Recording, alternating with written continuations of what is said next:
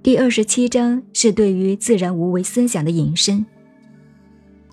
善言善行，就是指善于行不言之教，善于处无为之政。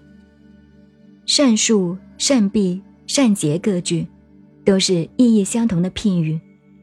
意曰：以自然为道，则无所容力，亦无所着迹。且譬喻有道者治国，不用有形的作为，而贵无形的因人。有道者。能够以本名的智慧去关照人与物，了解人各有才，物各有用，而做到人尽其才，各因其性以造就。所以说，常善救人，无弃人，且做到物尽其用，顺物之性以展现其功能。所以说，常善救物，无弃物，这是说明。有道者的待人接物。